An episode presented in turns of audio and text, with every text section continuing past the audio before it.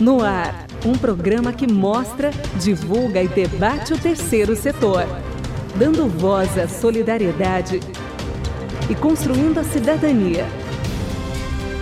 Observatório do Terceiro Setor. O olhar da cidadania.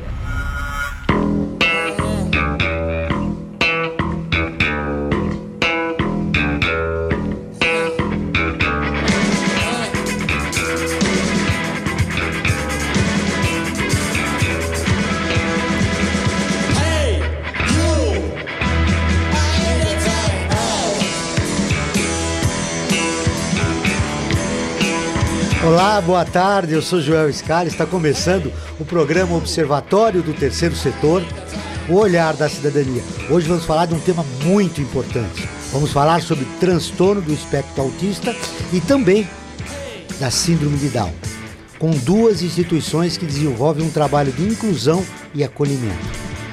O Instituto Empatia, que é uma organização sem fins lucrativos que atua junto à família, principalmente uh, em relação à figura materna, quando do nascimento de um bebê com T21, que é a síndrome de Down, e outras deficiências.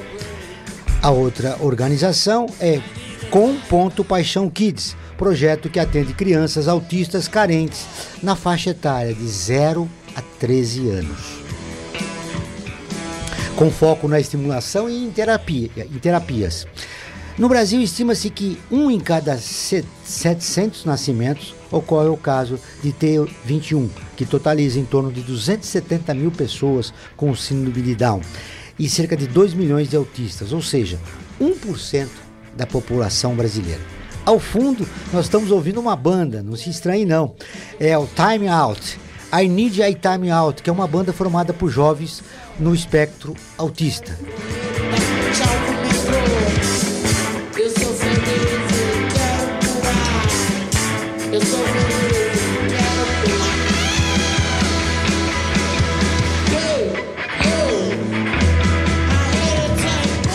Muito bem. Uh, uh, já nos falamos dessa música, desse grupo do espectro autista, e a gente já começa mostrando que é possível fazer a inclusão desses dois problemas que existem uh, em quase 1% da população brasileira. Mas para falar sobre esse assunto, dois importantes convidados. A Mônica Xavier, que é fundadora e presidente do Instituto Empatia. Empatiai. Empatiai. É, obrigado, Mônica. Empatiai. O Instituto Empatiai. Mônica, seja bem-vinda ao Observatório. Muito obrigada, viu? Obrigada pela oportunidade de falar um pouquinho do nosso trabalho. Como começou esse trabalho, Mônica, já que você não tem filhos com o problema? É, eu não tenho filho com síndrome de Down, mas eu tive três filhos prematuros. E uma das coisas que a gente percebe é que quando a vida nos interrompe, interrompe nossos sonhos, nossos propósitos, nossas, nossos ideais de vida, a gente paralisa e não sabe o que fazer. Né? E isso acontece com as famílias que recebem um bebê com síndrome de Down. A gente gosta de falar que o bebê com síndrome de Down é um bebê inesperado. Então, como é que eu vou lidar com um bebê inesperado que não é aquele que eu sonhei, aquele que eu programei, aquele que eu projetei, que eu não tenho controle nenhum mais sobre a situação? Então, é nessa hora que a gente entra, na hora que a vida nos dá um susto. Ao né? longo do programa nós vamos falar do trabalho de vocês uhum. e, e, quais são as dificuldades para se tratar crianças com síndrome de Down. Mas um, o importante e interessante é que você incorporou a dificuldade e o sofrimento das mães que têm crianças com síndrome de Down. O que é... te motivou? Então, a gente estava conversando aqui um pouco antes. Um pouco foi a minha experiência de, mater, de maternidade quando os meus filhos nasceram.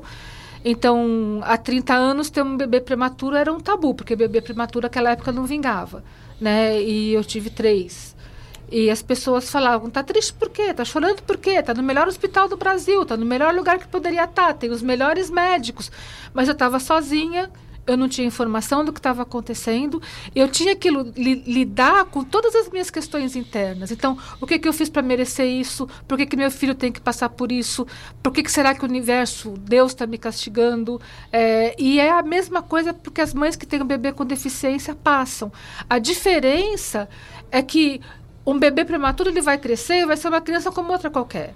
E uma criança que nasce com deficiência, ele vai ser uma criança que vai carregar essa deficiência para o resto da vida. Boa tarde, Maria Fernanda. Boa tarde, Joel. Boa tarde, Lipe. Boa tarde, Mônica. Boa tarde, ouvintes, internautas. Um tema importantíssimo, pouco discutido. Já pedindo desculpa para os internautas, ouvintes, convidados, a minha voz, uma dor de garganta, talvez eu, uma tossidinha, mas um tema muito, muito importante. Eu não conhecia a banda, que, que bacana, né? Já... A Time Out. Que legal. Esse é um processo de inclusão e nada como a arte, né? Nada como fazer, des desenvolver esse processo de inclusão das pessoas com, com esse problema. Ah, mas nosso outro convidado é o Felipe Vilela, que a gente já conhece, fez um programa do Observatório do Terceiro Setor lá na televisão, e hoje ele vem aqui no rádio contar um pouco é, do trabalho que ele realiza no projeto Com Ponto Paixão Kids. Tudo Isso bem? mesmo. Seja bem-vindo. Graças a Deus, tudo bem. Obrigado pelo convite, Joel, equipe.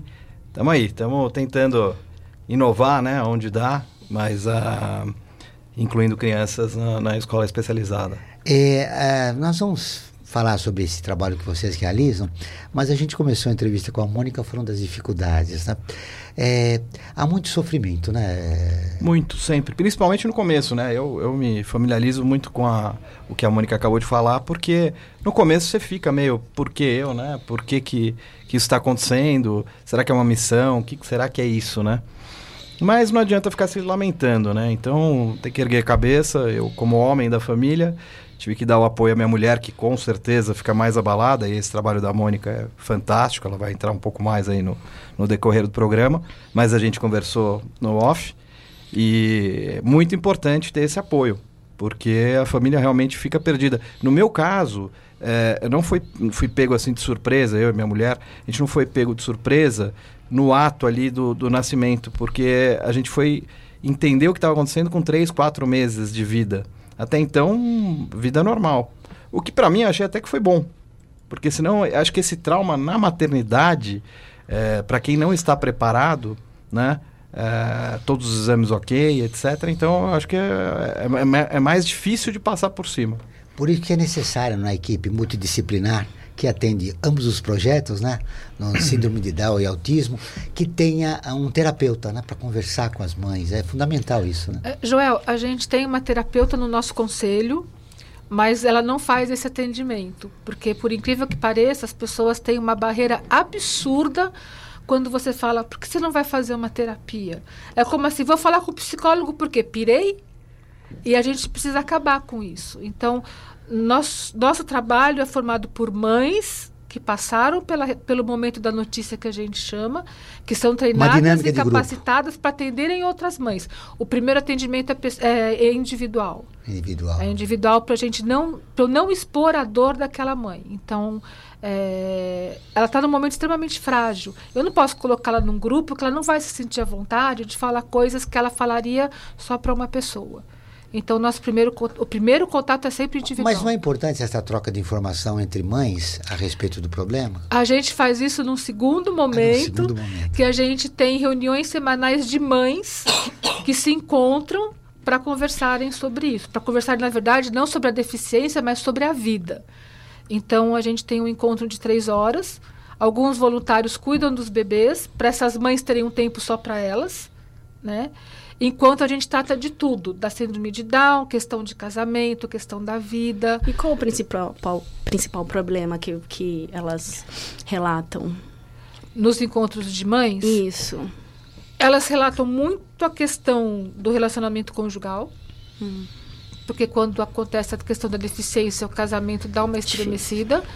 E nas famílias de baixa renda, o normal é o marido ir embora e as mulheres ficam sozinhas cuidando dessas crianças. Não sei se você percebe existe, isso. Não, existe uma pesquisa a respeito. Eu até falei no programa quando a gente teve a oportunidade de participar. É, existe uma pesquisa que é, que é cruel. 60%?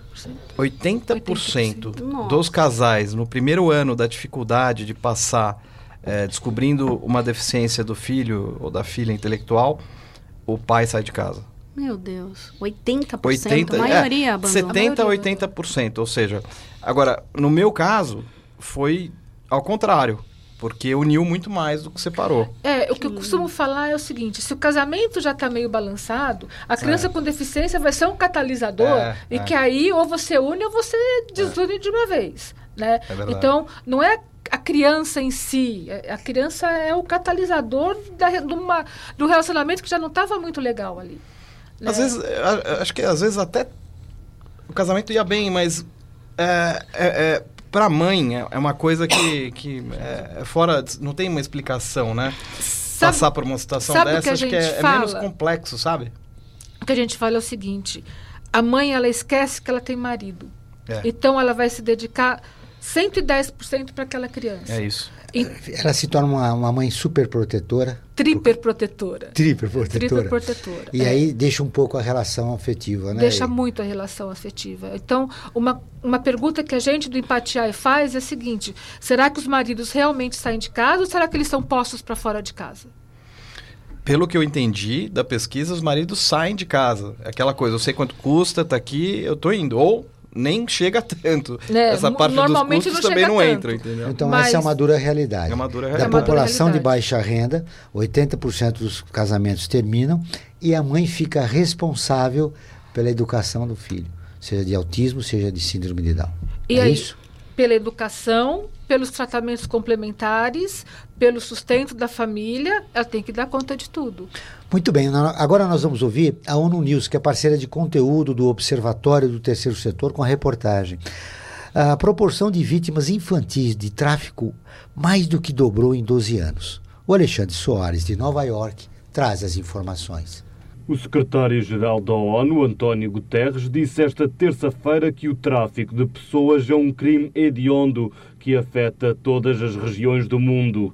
O Dia Mundial de Combate ao Tráfico de Pessoas é marcado a 30 de julho. Segundo o Escritório das Nações Unidas sobre Drogas e Crime, cerca de 72% das vítimas são mulheres e meninas e a percentagem de vítimas infantis mais do que dobrou de 2004 a 2016, chegando a perto de 30%. Em mensagem sobre o dia, Guterres disse que as vítimas mais comuns são traficadas para exploração sexual e também para trabalhos forçados, recrutamento como crianças-soldado e outras formas de exploração e abuso.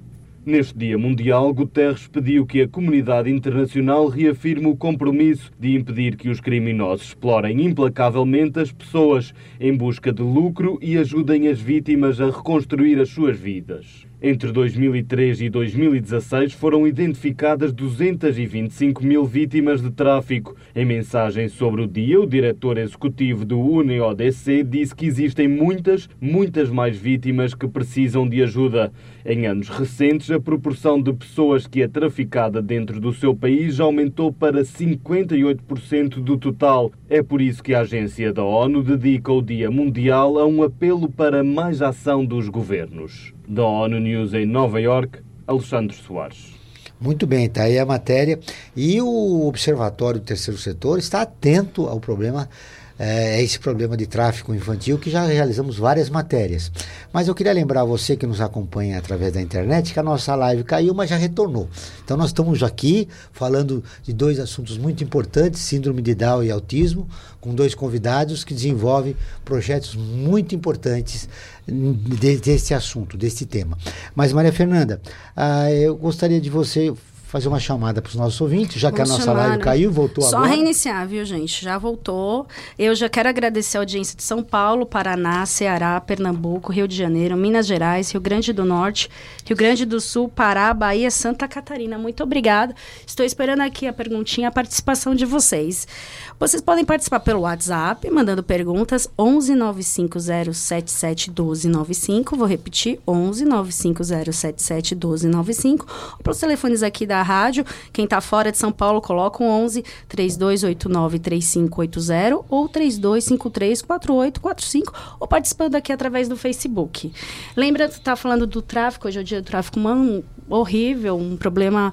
Temos uma várias reportagens, inclusive as últimas é, é Pequenos em Perigo, que 30% das pessoas traficadas são crianças e para e 60% dos casos é exploração sexual.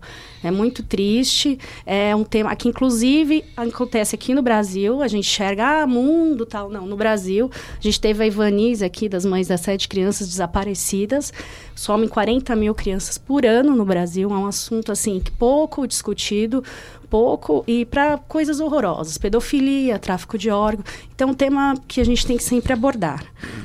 Joel? Muito bem. Hoje é o dia que eh, ia falar comemora-se, né? Hoje registra-se esse dia, né, do tráfico infantil no mundo. Mas existem iniciativas importantes, como a Mães da Sé, como a Fernanda já citou, que realizam um trabalho importante para a descoberta dessas crianças que desapareceram, né? Mas vamos continuar nossa entrevista aqui nesse papo.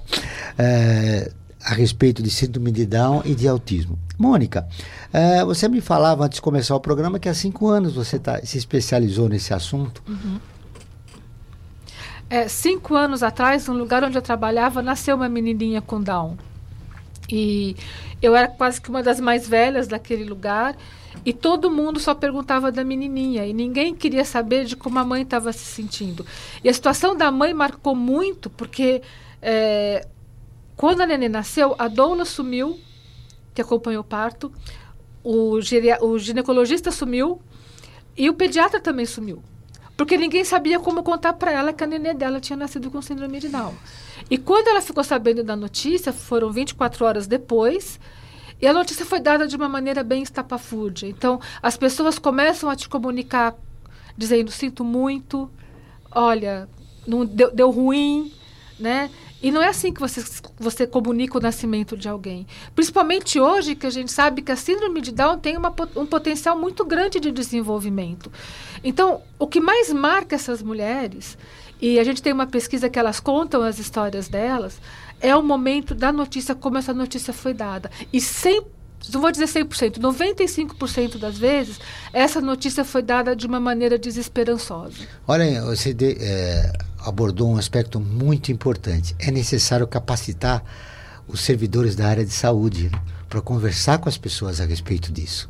É fundamental que eles tenham né, informações básicas e consigam dar um apoio psicológico né, para essas mães né, nesse momento. Exatamente, mas é, a gente aí a gente incorre em dois problemas. Primeiro que eu não sou médica. Então a gente sabe que médico está num patamar acima do nosso patamar de seres humanos comuns, então eles só vão ouvir os próprios médicos. Então tem alguns médicos que já estão fazendo esse trabalho. A Ana Cláudia Brandão é uma pessoa que ela é médica, ela trabalha com síndrome de Down, tem um filho com síndrome de Down, e ela tem falado para o corpo médico sobre isso. É, e a gente tem tentado mostrar para eles, se bem que a gente sabe que o mensageiro das más notícias vai sempre ser morto é, não importa como ele dê a notícia, mas tem formas e formas de, de formas você dar a notícia. É verdade. o, o, eu quero te ouvir, Felipe, mas antes a Fernanda vai fazer uma chamada, a gente vai para o intervalo e na volta eu quero te ouvir. Ok. Bom, a gente está no programa. Tem programa. As perguntas dos ouvintes já estão chegando. Vamos depois do, do intervalo. A gente faz a perguntinha de vocês, respondendo ao Cláudio Fonseca das Almas. Essa live ficar compartilhada, publicada na página, pois nem sempre conseguimos assistir ao vivo. Sim, vai ficar. Fica tranquilo, viu, Cláudio Fonseca? Depois fica no nosso Facebook. O programa vai para o nosso portal. Uh, e já vamos responder as perguntas da Carla Cristina, Danilo Fonseca, André Milani, várias perguntas já chegando através do WhatsApp. E antes eu tenho um recadinho para vocês. Estamos na Rádio FM com o programa Olhar da Cidadania, transmitido na Rádio USP toda quarta-feira, às 5 horas da tarde, São Paulo 93,7 FM, Ribeirão Preto 107,9 FM, ou pelo site jornal.usp.br/rádio. Quer ficar por dentro de tudo o que acontece no terceiro setor e ainda ter acesso a todos os nossos programas? Acesse o nosso portal observatório3setor.org.br. Observatório do Terceiro Setor O Olhar da Cidadania.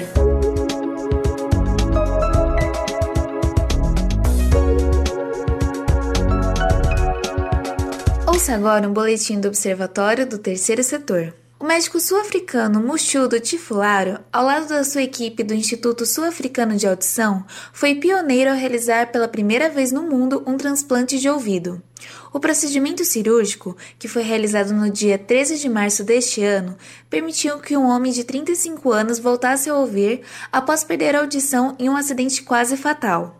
Para a realização deste procedimento, o médico utilizou a tecnologia de impressoras 3D para reconstruir os ossos do ouvido que foram quebrados no trauma. Para ler mais notícias como esta, acesse o nosso portal observatório3setor.org.br. Meu nome é Isabela Alves e você está ouvindo o Observatório do Terceiro Setor. A Associação Científica e Cultural das Fundações Colaboradoras da USP, FUNASP, foi constituída com o objetivo de aperfeiçoar o relacionamento das fundações com a Universidade de São Paulo. A FUNASP colabora com a USP nas relações entre fundações por meio de fóruns, simpósios, seminários, pesquisas e intercâmbio de informações, além do seu investimento na área social. Para melhores informações, entre no nosso site www.funasp.org.br. FUNASP um marco entre o universo acadêmico e a sociedade. Você está ouvindo Observatório do Terceiro Setor. Apoio FUNASP. Tendência Mídia.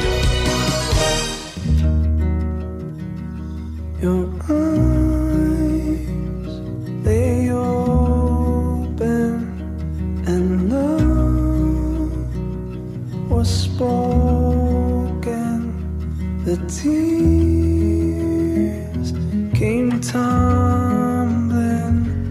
A de Gangor Light, nós iniciamos mais um bloco do Observatório do Terceiro Setor, o Olhar da Cidadania. Hoje falando sobre uh, projetos sociais desenvolvidos para o autista e o, e o Síndrome de Down, com a Mônica Xavier, do Instituto Empatie, e Felipe Vilela, da Com Ponto Paixão Kids. Nessa música que nós ouvimos ao fundo, os músicos Michael e Elisa, do grupo Gangor, uh, escreveram a música em homenagem à filha que tem síndrome de Down, Lucy. A letra fala sobre como o nascimento da garotinha ensinou os dois músicos sobre o amor e como mudou a forma deles enxergarem o mundo.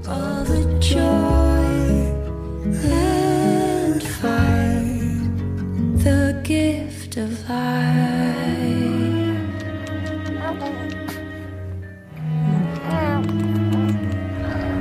Bem essa experiência novamente através da arte. A gente compreende um problema gravíssimo como é a síndrome de Down. E você sabe, você falou que eles eles perceberam uma forma diferente de olhar a vida com mais amor e com mais respeito e tudo. O que acontece muito é isso. Então, quem tem um bebê com síndrome de Down começa a se deleitar em cada momento da vida. Então, a criança com Down demora muito tempo para sentar, mas quando ele senta é uma festa, coisa que a gente não faz com uma criança comum. É, quando ele fica em pé é outra festa, a primeira palavra que ele balbucia. Então, os pequenos momentos da vida começam a ter um sabor de chocolate suíço que é uma coisa sensacional e você começa a perceber que as pessoas elas são felizes, os pais são felizes e eles descobrem essa felicidade no convívio com seus filhos. É, no autismo é assim também. Também é muito parecido. É, são crianças é, que têm uma particularidade de serem mais carinhosas, apesar de uma hora ou outra um abraço, não, não querer alguma coisa assim do gênero. É, mas normalmente são mais carinhosas e ensinam a gente o dia inteiro, né? Aí vão ensinar a vida toda. A minha filha mais nova, a Manuela, aprende muito com a irmã mais velha, mesmo com as limitações que a irmã mais velha tem. E houve uma integração maior com a família, né? Maior, nossa, é assim. Eu tô longe de falar, é, como algumas pessoas falam, que é, foi a melhor coisa que aconteceu na minha vida. Tem gente famosa falando isso. É lógico que não, é uma dificuldade que ela tem, ela faz exames periódicos que não são fáceis, né? Ela passa por uma série de obstáculos que a minha outra filha mais nova, a Manuela, não passa. Então, é, é difícil, é uma, é, uma, é uma luta, mas lógico que existem momentos de, de, de superação e momentos muito legais que você não teria com, com uma criança sem, sem nenhum problema. Muito bem, agora nós vamos com a coluna de infância, juventude e diversidade. Menino que vai pra feira vender sua laranja até se acabar. Filho de mãe solteira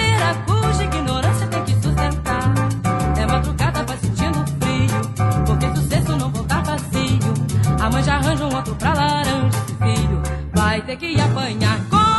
Muito bem, uh, com a jornalista Bruna Ribeiro. Olá, Bruna!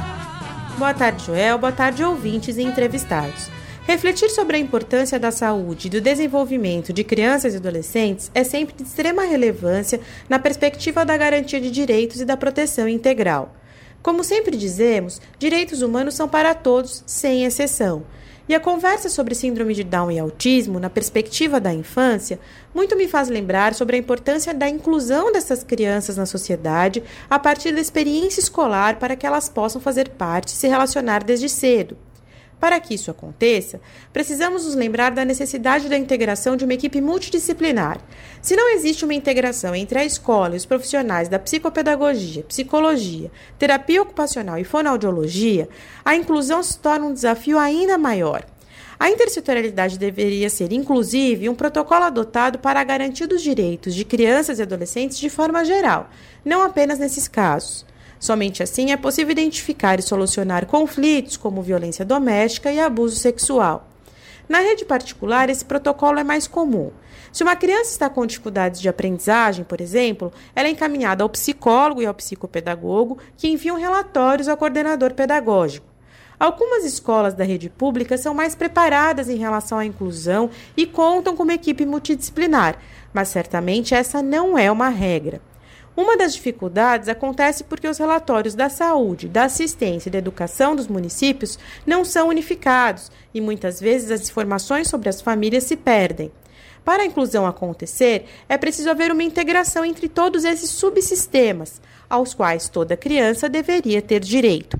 Eu sou Bruna Ribeiro e volto na minha próxima coluna sobre infância, juventude e diversidade. Até a próxima. Menino que vai pra feira vender sua laranja até se acabar. Filho de mãe solteira cuja ignorância tem que sustentar. É madrugada, vai sentindo frio, porque sucesso não Muito bem, essa foi a jornalista Bruna Ribeiro, que volta nos próximos programas aqui do Observatório do Terceiro Setor. E ela levantou um aspecto importante, a, a área educacional. E a gente sabe que na rede pública não há esse atendimento. Aí ela citou que existe, existe esse trabalho na rede particular. Aí eu vi você falar, não, nem tanto aqui, ouvindo atentamente a Bruna. As experiências que a gente ouve de mães de pessoas com Down ainda é aquela experiência triste de que as escolas falam que não tem lugar, que não tem vaga. E muitas delas ainda são escolas que deixam a criança lá no cantinho sentadinha e que não abrem a porta para os terapeutas, para a família.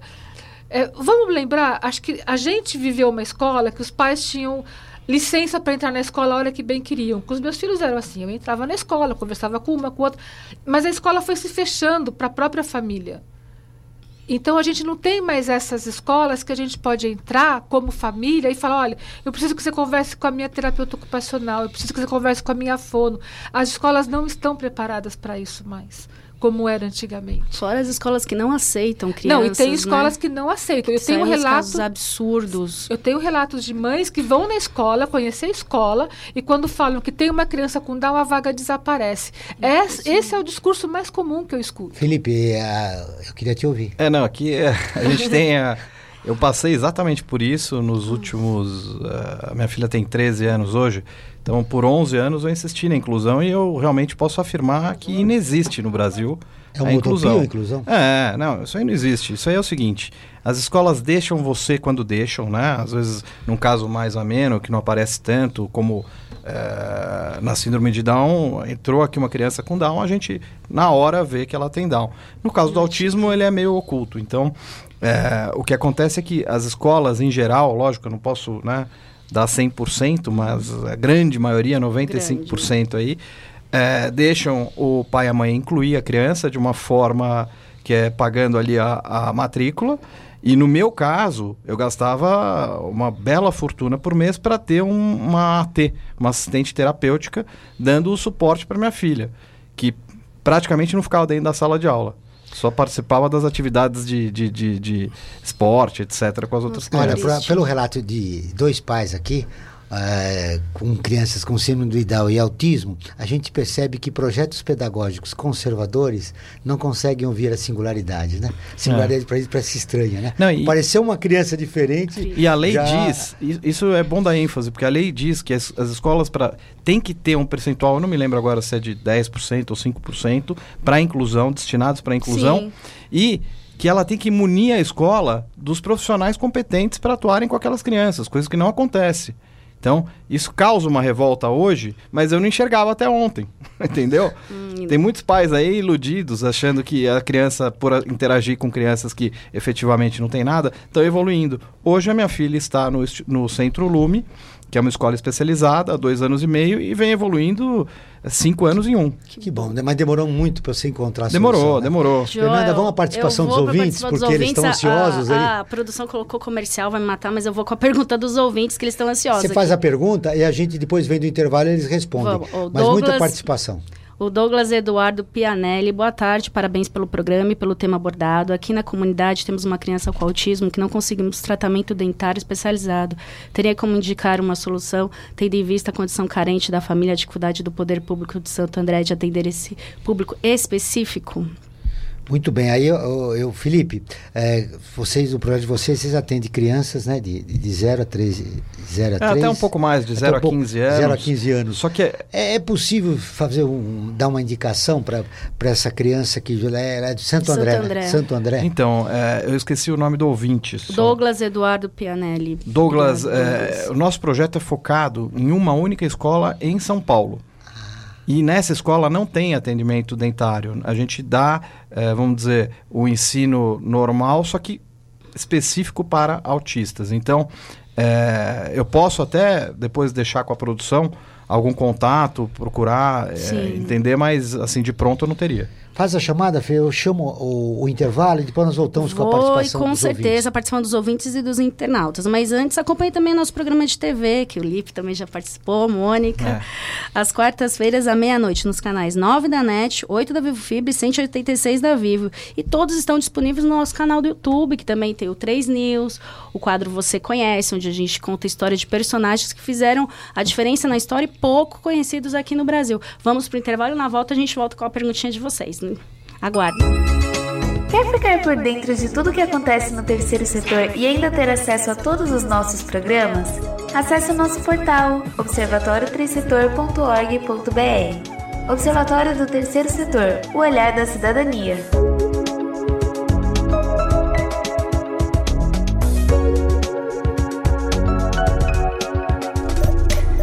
Internacionalizar a economia afeta o seu emprego?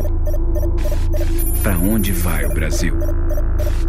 Ter opinião sem análise é só repetição. Repetição, repetição, repetição, repetição, repetição, repetição, repetição, repetição. Informação é importante. Análise é fundamental. Le Monde Diplomatique Brasil. Independente e crítico. Você está ouvindo Observatório do Terceiro Setor. Apoio Funasp. Tendência Mídia.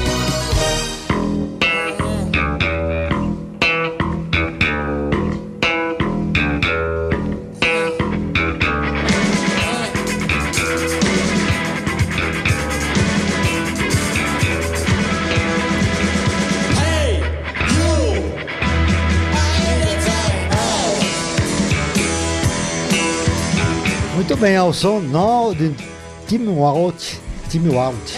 É, I Need a Tim Walt, que chama-se a música. É, nós iniciamos mais um bloco do Observatório do Terceiro Setor, o Olhar da Cidadania. Hoje falando de projetos sociais desenvolvidos para o autista e o, portador de síndrome de Down, é, com Mônica Xavier, do Instituto Empatie, e Felipe Vilera, do Com Paixão, tracinho Kits.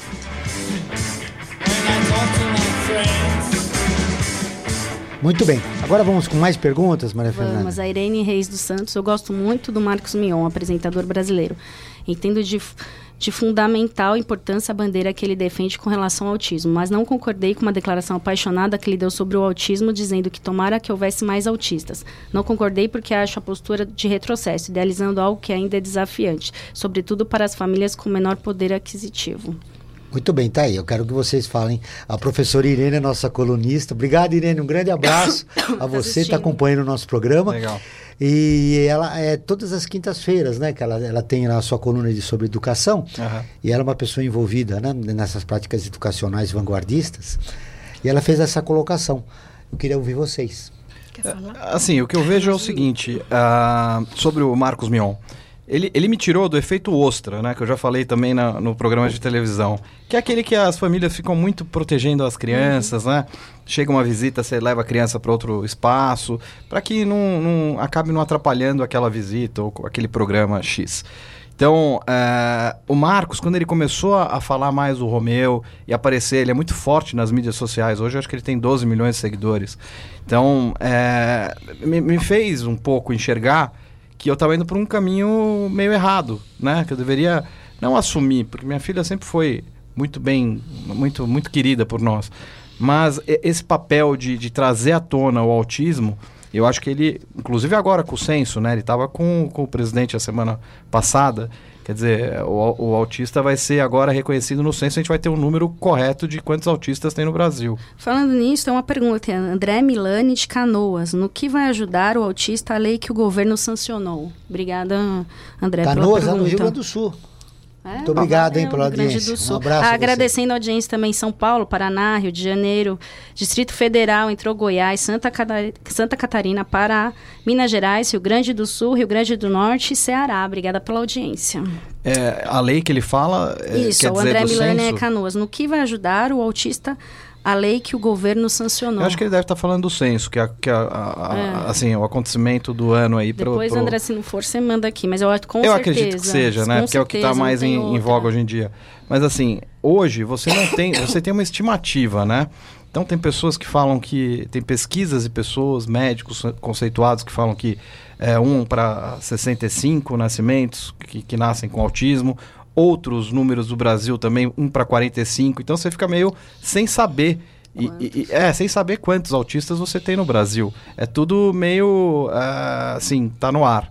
Então, a gente tendo um número correto de exatamente quantos, e acho que vai É ajudar possível muito. desenvolver políticas públicas. Lógico, Se claro. focar no problema de uma maneira É. diferenciada. Exatamente. E eles precisam de todo suporte, mas já está acontecendo algo muito bacana que eu tenho visto. Ontem mesmo eu estava no, no hospital Albert Einstein e lá tinha uma plaquinha junto com o de idoso, deficiente físico, o lacinho do autismo. Legal, Então, é assim, sabe, siga a faixa amarela, você que tem essas, esse tipo de limitação. Então, já está acontecendo uma ajuda sem saber o número. Sabendo o número correto, eu acredito que a, que a ajuda venha. E as pesquisas Isso, também vão, eu, vão, eu queria vão te ouvir também, viu, Mônica?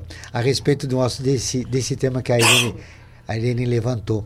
Ah, inibidos pela, pelo preconceito que existe na sociedade, os pais a- passam a ter um comportamento diferente e acabam se fechando com os filhos, não tendo uma vida social, que seria importante no tratamento dessas crianças. Com certeza. E, e muitas vezes esse medo da, da reação da sociedade parte de dentro da própria família. Então, o nosso mantra como empatia é falar mudando o momento do nascer para reescrever histórias. Porque senão essa criança vai ficar cada vez mais guardadinha lá em casa, né, é, super protegida e vai virar um adolescente sentado no sofá assistindo televisão o dia inteiro. Ou mexer no celular. Ou mexendo no celular. E uma coisa que a gente Está tem acontecendo com a maioria das crianças hoje É. em dia. também, né? Também. É. Mas uma coisa que a gente tem pe- percebido é que essa nova. é, essa nova turminha de Down que está vindo aí, de crianças com Down, elas têm um potencial muito grande, porque elas estão nascendo num tempo diferente do que os adultos com Down hoje. Então, as suas mães precisam trabalhar, então eles precisam ir para o mundo. E essas mães têm sido encorajadas a mandar esses filhos para o mundo. A gente é um, um agente que fala, vai trabalhar, põe na escola, vai para o mundo. Essa criança precisa de convívio. Então, essa nova geração que vem vindo já está saindo desse- dessa ostra que o Lipe falou. efeito ostra. Do efeito ostra. É. E voltando para o que ele falou do censo, a gente tem um problema muito sério com a síndrome de Down também. Porque o diagnóstico da síndrome de Down é um diagnóstico clínico. Então tem lá as características, você tem 8 das 10, você tem síndrome de Down. Mas o que, que os médicos têm feito? Vamos confirmar se tem Down ou não, pedindo o exame do cariótipo, que é a contagem de células. E a criança sai do hospital sem ser diagnosticada com síndrome de Down. Então, também não tem políticas públicas porque não se sabe quantos nascem. Ah, olha aqui. E isso é muito complicado. Tem um movimento que o pessoal do movimento Down começou a fazer, que chama Notificar Importa. Então eu preciso saber quantas crianças nascem com Down, porque eu preciso também saber como acontece com o autismo, que políticas públicas vão atender essa população. Com certeza. E que regiões me- mereçam, né, a- a- é, que as políticas públicas eh, mergulhem e vejam as características da comunidade, do território onde essas crianças nasceram. Mais perguntas, Maria Eu vou Fernanda? fazer uma pergunta aqui da internauta da Beatriz Donatelli que tem a ver como identificar uma criança de 1 a 2 anos se ela é autista. é, é como procurar uma agulha no palheiro. É muito difícil. E o ideal é que ela seja diagnosticada até os 3 anos de idade, para que seja feito o trabalho de terapias, etc., para que ela possa evoluir. Né? A estimulação sensorial, etc., é muito importante. Existem diagnósticos errados para autista, para crianças? Existem, existem, mas assim, é, são mais difíceis de acontecer, porque para um profissional chegar e, e- e passar para a família que tem o- realmente o espectro autista, então é- é- é- já tem tantas, tantos exames, tantas coisas que já foram passadas ali para chegar nesse ponto, que é difícil acontecer. Mas é, existem casos que eu conheço que, que não era e achou que era.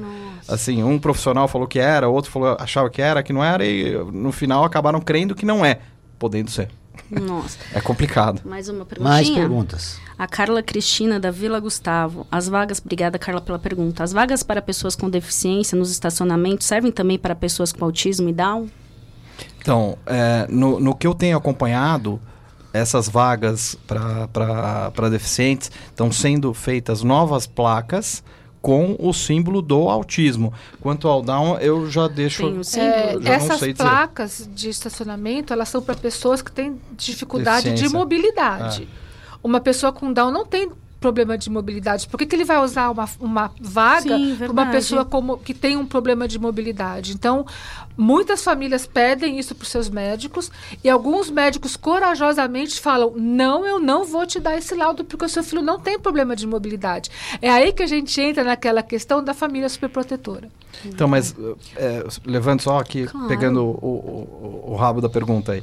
É, a grande maioria das crianças ou adultos com autismo tem uma mobilidade até que ok. Mas, ele, mas é uma outra questão. É. né? Porque eles têm a questão do comportamento, eles têm a questão de estar num ambiente diferente, de ter que, de precisar do acolhimento. As crianças com Down, elas são mais sociáveis, então. são, são, Tá. são. As Ah, crianças ah, com- tem, uma, tem uma pergunta aqui, Maria Fernanda, da produção. No Brasil, em média, quais são os custos para os pais de crianças com Down ou autismo? Quanto custa hoje tratar uma criança autista? Nossa, eu parei de planilhar. O Pode- que eu sei que uma criança com Down custa 50% a mais do que uma criança comum custaria. Nossa, Olha, 50% a mais? Se eu fosse falar aqui, é, pelo tanto de profissionais que eu tenho envolvido com a minha filha, que é uma das poucas privilegiadas a ter esse tratamento tão, tão eficaz, é, eu acredito que hoje eu teria, poderia ter quatro filhos. Eu tenho duas. Uau. Muito. Bom, vamos para a pergunta do Danilo Fonseca, de Ourinhos. Obrigada, Danilo, pela pergunta. É verdade que as pessoas autistas são extremamente inteligentes? O Messi é autista em grau leve, dizem. É, o Messi não é comprovado, ele tem, tem, um, tem alguma coisa, mas não é comprovado que é autismo. E isso é uma lenda, né? Porque não são todos os autistas que têm a- a- algum a mais, assim, para oferecer, né? O que estimula são os filmes, né? Tem vários filmes É, criança não, mas aí eles pegam. pessoa É, é pra poder vender mesmo em Hollywood. Mas assim, a, a grosso modo, pelo que eu já li, 10% dos autistas têm algum dom. Um dom, assim, realmente Messi da vida. Mas é, não são todos, não. Pelo menos o que revela esses filmes, que eu andei assistindo um que ele conseguia desvendar aqueles, Ah, é. aquelas equações matemáticas, É. né? Não sei se você lembra desse filme. Não, tem, é, É, fantástico. Bruce tem. Willis, né? Não, Que tem, ele- um, tem ele- uns, umas séries muito bacanas passando no, no, no Netflix e tal. Tem muita coisa bacana passando. O importante é ressaltar que não há cura, né, pro autismo. Então, é, assim, a minha filha, ela tem uma doença que chama esclerose tuberosa, que tem todas as características do autismo. Pra mim, ela é autista. Eu já tive alguns profissionais que falaram que ela tinha autismo e alguns que não que não têm autismo, que ela tem só as características, né? Então, a cura ainda não existe, mas graças a Deus, pro que a minha filha tem, que é, que é um, um viés aí, Já. Já existe uma droga Que bom. que está sendo. Eu já quase é, pensei já com a minha mulher em sair do país para testar, mas é um risco tremendo, porque essa droga essa droga está sendo testada, chama rapamicina. É uma droga ainda que está sendo muito no começo do teste. Ela é usada para câncer de mama, se eu não me engano, mas estão desmembrando ela porque ela baixa muito a imunidade. Isso, são efeitos colaterais, né? Exato, só que tem crianças que começam a tomar essa droga, não exatamente a rapamicina, mas sim uma, uma parte dela desmembrada ali pelos, pelos pesquisadores, etc. E crianças que não falavam, no dia seguinte chega e fala, pai, eu queria te falar isso aqui ontem. Então, é uma coisa fenomenal, mas ainda, bom. ainda tem muito a acontecer para existir uma cura. Existe uma esperança ainda de, de a gente Ah, se é, reverter. Assim, agora eu falo como pai, né? Como pai, você sempre tem esperança. Então, Nunca deve se perder a esperança. não, né? não, não, nem, nem baixar a cabeça. E esse é o combustível também da- da- das mães, né? Com, com crianças com, Com síndrome de certeza, Down. com certeza. O que a gente fala é que é, elas têm que encontrar a esperança de um futuro mais do que possível. E as crianças, os meninos com Down, os jovens com Down, eles estão hoje sendo agentes de protagonismo social. Então, muita, muito do que a gente faz, a gente coloca as mães de bebês em contato com os jovens adultos com Down, para elas perceberem que quando a gente fala a esperança de um futuro possível, a gente está falando de uma esperança que é real. Muito bem. O que é real também é a gente mudar a cabeça da sociedade, né? Em relação ao preconceito. né? Hum, com mais uma perguntinha, a Fátima Silva, Itaquera. Obrigada, Fátima, pela pergunta. Parabéns aos convidados pelo trabalho. Existe alguma lei que incentiva as empresas a contratarem pessoas com Down? Existe a lei que incentiva as empresas a contratarem pessoas com deficiência, independente de que deficiência seja. Especificamente com Down, não. Mas já tem estudos que mostram que você ter uma pessoa com síndrome de Down no, na su- no seu trabalho, ele muda completamente o clima comportamental da empresa. É, tem um estudo da McKinsey que foi feito, acho que há uns quatro anos. E ele fala sobre isso. Como ter um trabalhador com Down muda todo o clima do environment onde, onde ele está colocado. Falando em clima, agora vamos falar de, de cultura.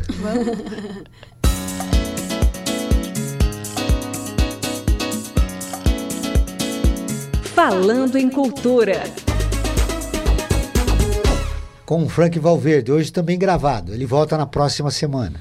Vamos lá? Boa tarde, Joel. Boa tarde você que está em sintonia com o Observatório do Terceiro Setor. O destaque de hoje do Falando em Cultura vai para Sergio Larraín, Um Retângulo na Mão, uma exposição no Instituto Moreira Salles, desse que é considerado um dos principais fotógrafos chilenos do século XX. Sergio Larraín foi fotógrafo da revista O Cruzeiro Internacional, para a qual registrou belíssimas imagens do Chile, da Bolívia e de outros países da América Latina e do mundo. As fotos que estão expostas são um documento histórico dos anos 60. Destaque para uma série delas que retratam a vida das crianças de rua em Santiago, capital do Chile, mostrando que essa situação de abandono se perpetua na América Latina já há algumas décadas. Na exposição também há fotos realizadas em Paris, Buenos Aires e em Argel. Sergio Larraín, um retângulo na mão, de terça a domingo, das 10 às 20 horas. Na quinta, até às 22 horas, no Instituto Moreira Salles, Avenida Paulista, 2424, entre as estações Consolação e Paulista do metrô. A exposição vai até o dia 26 de agosto. Boa tarde a todos e a todas e até a semana que vem com mais um Falando em Cultura aqui no Observatório do Terceiro Setor. Muito bem, esse é o Frank Valverde, que volta na próxima semana ao vivo. Maria Fernanda, mais perguntas? Antes eu quero agradecer São Paulo, Rio de Janeiro, Paraná, Minas Gerais, Distrito Federal, Rio Grande do Sul, Rio Grande do Norte, Goiás e Santa Catarina e Bahia. Obrigada pela audiência. A Camila Martins de Jabaquara, obrigada Camila. Qual foi a pior situação ligada a preconceito que os convidados já presenciaram? Boa pergunta. É, eu, eu, eu, eu, eu não só presenciei, como eu participei mesmo. Vivenciou. É, vivenciei. Ah, eu estava num, num shopping grande de São Paulo e minha filha ainda estava. A gente. é, é, ela tá. Os medicamentos vão mudando conforme a idade, sabe, João? Não é uma coisa que é um medicamento só e vai. Não. Pode aumentar, pode diminuir, e assim vai. Bom, ela estava numa troca de medicamentos aí e E eu tava nesse shopping e aí que eu, que eu até tive um estalo de fazer, começar a, a criar um braço do meu projeto para dar treinamento para seguranças e prestadores de serviços de grandes shoppings e grandes empresas, para saberem lidar com a situação. Por quê? Eu estava subindo na escada rolante com ela e ela travou. Ela deu um berrinho, que é característico dos autistas, né? Às vezes, se não é muito verbal, eles dão uns berrinhos e uns berrinhos que podem ser muito altos, que viram Mas berrões. Criança berra, independente se é autista É, também. viu? exato, exato. Não, mas é, foi, foi característico ali. E aí veio um segurança, meio que me abordar, assim, com, com, com meu. O que, que você fez com ela, sabe? Então, até você explicar, é- esse é o tipo de situação que vai continuar acontecendo. Aconteceu com uma pessoa que cuida da, da Eleonora, da minha filha, recentemente. Ela foi até o pet shop do lado de casa retirar o cachorro que tinha tomado banho.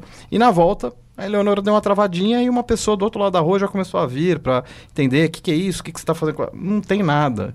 Tentem entender que ah, é difícil para quem não participa, para quem não vivencia isso dia a dia, entender que uma criança, quando tem alguma limitação, pode fazer coisas que você não está acostumado a ver. Então você fica achando isso, aquilo, aquilo outro. Mas vai ser, assim, existem histórias nos Estados Unidos muito mais sensatas das pessoas, tem muito mais desde a base é, e de lidar com, com, com autismo ou com Down, qualquer que seja, do que aqui no Brasil. Aqui o pessoal ainda está muito chucro, tá difícil. caminhando É, ainda, mas né? com o tempo, vocês dando esse espaço aqui pra gente, TV, Sempre. rádio, pra falar, é muito bom porque vai, vai O dando. Observatório do Terceiro Setor sempre vai tocar nesse assunto que é fundamental. Parabéns. Eh, nós temos uma campanha Direitos Humanos são Direitos de Todos e em cima desta campanha a gente quer conscientizar a população de que o diferente também é uma criatura humana que tem direitos. Né? Claro, claro. E a gente sempre esquece disso. Né? O desconhecimento a respeito do que, do- do- dos sintomas e do que a sua filha vive no, no dia a dia, na sua Uhum. rotina, é, é porque as- a, a população em geral não recebeu as informações básicas Mas sabe que, são que necessárias. O desconhecimento eu até respeito, mas a ignorância é que é difícil. Não, É complicado. Porque a- a- até por mais que o pai, sei lá, eventualmente seja um pai mais bruto, dê um beliscão no filho. Tá errado, tá errado, sei lá o que, vai ser. Mas o jeito que você vai abordar essa pessoa, seja uma criança autista, down ou não, não tenha nada, é, tem que ser mais respeitoso. Olha, nós estamos Mônica. com oito minutos de fechar o programa, mas eu quero que você conte uma, um- Um uma caso, história de Eu preconceito não aí que tenho precisa uma história responder. vivida comigo, mas eu vou te contar o que eu recebi Claro. de uma mãe ontem, né? Ontem. De um pai, na verdade. Ele estava numa festa de aniversário, a mulher dele já tinha ido embora, e uma criança chegou perto da filhinha dele, que tem dois anos, e falou: O que, que ela tem? Ele falou: Como assim, o que, que ela tem? Ela é diferente. Ele falou: Diferente como? Ela é muito feia. Nossa, que absurdo. Esse pai contando é, com uma dor Surreal. no coração surreal. Porque é uma criança. Aí é quando chega a ignorância, Nossa. porque ela aprendeu isso em casa. É. Né? E deixou essa pessoa com o coração extremamente partido. Com certeza. E uma outra história muito comum de ouvir, e isso, assim, me deixa muito chateada, é quando alguém fala, por exemplo, uma pessoa com Down, porque Down não tem cura, até porque não é uma doença, é uma condição genética, então não, é, não tem cura também por conta disso. Mas eu vou para minha casa e eu vou orar, e Deus vai curar a síndrome de Down do seu filho. E isso é uma coisa que machuca tremendamente as mães. Mas Muito que, que triste.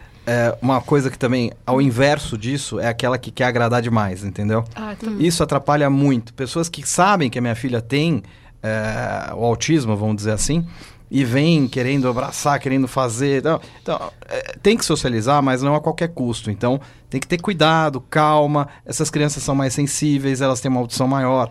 Então, to- toda, toda a tranquilidade nessa hora de abordar. Essa, essa mudança em relação ao autismo e à síndrome de Down começa na família. Né? Sim, começa na família. A total. gente não quer mudar a sociedade, mas começa a mudar a família.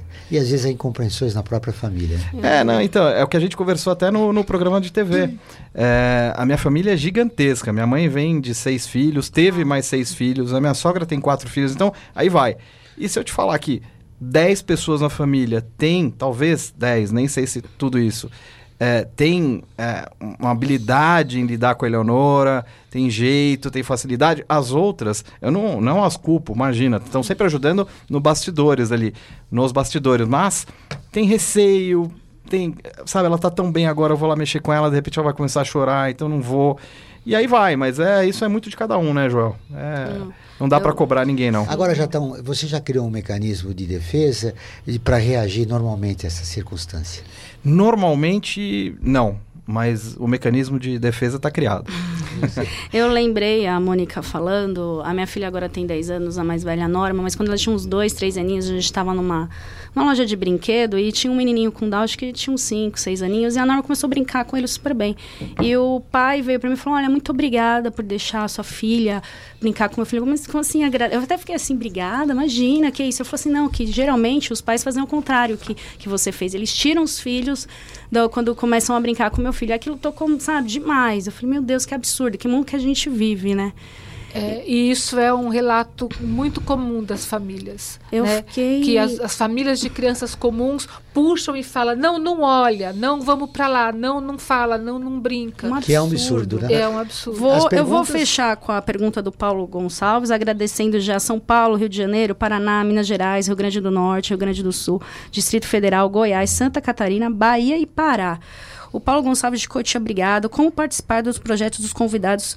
Eu conheço crianças com Down e autista, então eu queria que os convidados já falassem sobre os seus projetos, deixassem os contatos, Olha que bacana. como ajudar. Um- uma população muito importante no terceiro setor é o voluntariado. É. E aí já vem um ouvinte, obrigado, É, eu- dizendo eu- se pode participar do projeto que vocês desenvolvem. Assim, a- a- hoje, hoje o, o meu, o meu projeto está tá incluindo a- ali quase 20 crianças, né?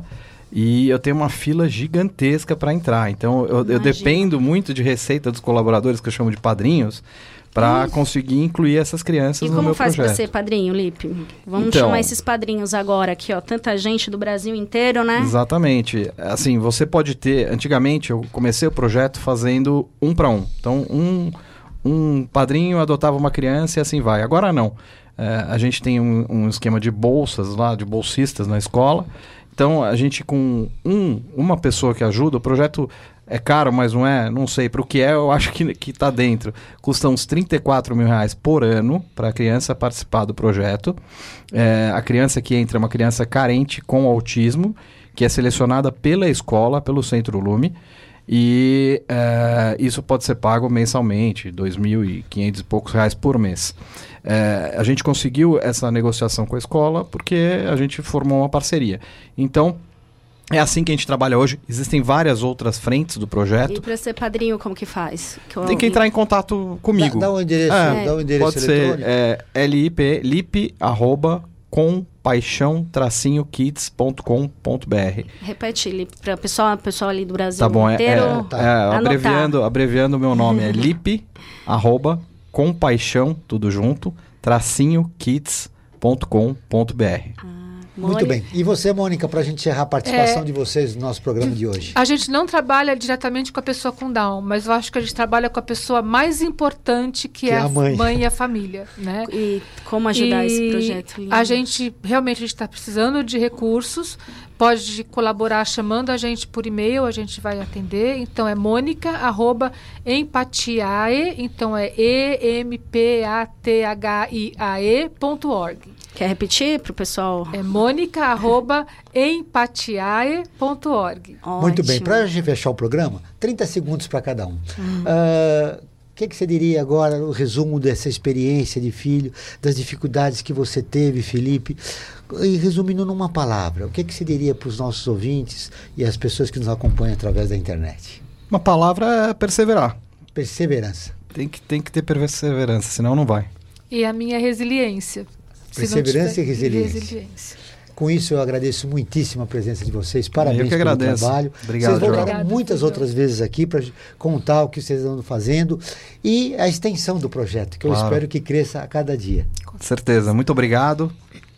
Agradecendo os convidados, Joel, os ouvintes, os internautas, e lembrando na nossa campanha permanente do Observatório do Terceiro Setor, Direitos Humanos são direitos de todo. O objetivo é promover o diálogo e a reflexão, criando um ambiente de discussão menos violento e mais equilibrado nas redes sociais e na sociedade. Para participar é fácil, basta compartilhar o nosso banner da campanha que está no nosso portal, observatório3setor.org.br. Obrigada, ouvintes, obrigada, internautas. Vamos encerrando por aqui. E quinta-feira que vem, Joel, temos, estamos aqui duas horas em ponto. É isso aí. O Observatório Terceiro Setor está terminando. Eu agradeço a presença de Mônica Xavier, fundadora e presidente do Instituto Ipatier, é, e de Felipe Vilela, que é, é, funda, é o fundador do projeto com ponto Paixão Kids, projeto que promove a inclusão, estimulação e atendimento terapêutico e psicológico de crianças carentes com autismo. Esse programa foi produzido pela equipe do Observatório do Terceiro Setor. Trabalhos técnicos, uh, Cleo Rodrigues. Coordenação técnica Sérgio de Souza. Amanhã, quarta-feira, o Olhar da Cidadania, o programa do Observatório eh, na Rádio USP, recebe as psicanalistas Ilana Katz e Aline Souza Martins para falar sobre infância e adolescência no Brasil. Não percam, Rádio USP, amanhã, às 17 horas. Uh, e na próxima quinta-feira, o Observatório do Terceiro Setor vai falar sobre saúde da população brasileira com os doutores Marcos Bolos e Stepan Sterling. Muito bem, nós ficamos por aqui. Estaremos sempre numa luta por uma sociedade mais justa, solidária e sustentável. Boa tarde.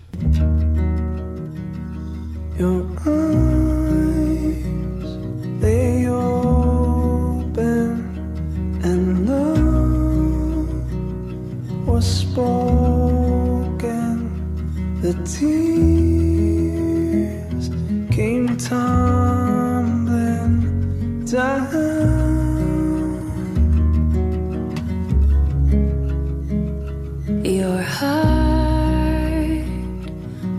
Broken, the words were spoken,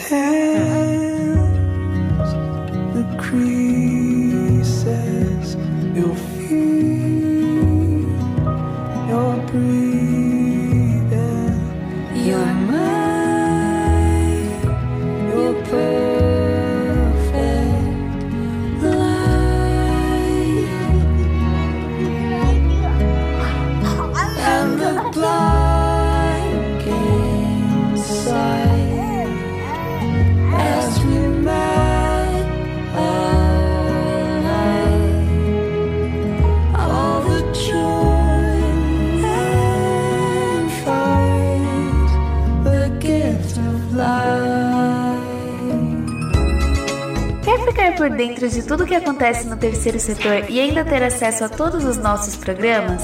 Acesse o nosso portal observatório3setor.org.br. Observatório do Terceiro Setor, o olhar da cidadania.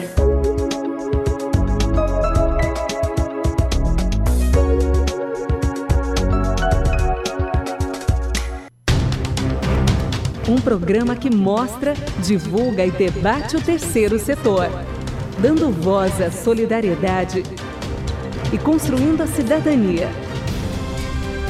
Observatório do Terceiro Setor, o olhar da cidadania.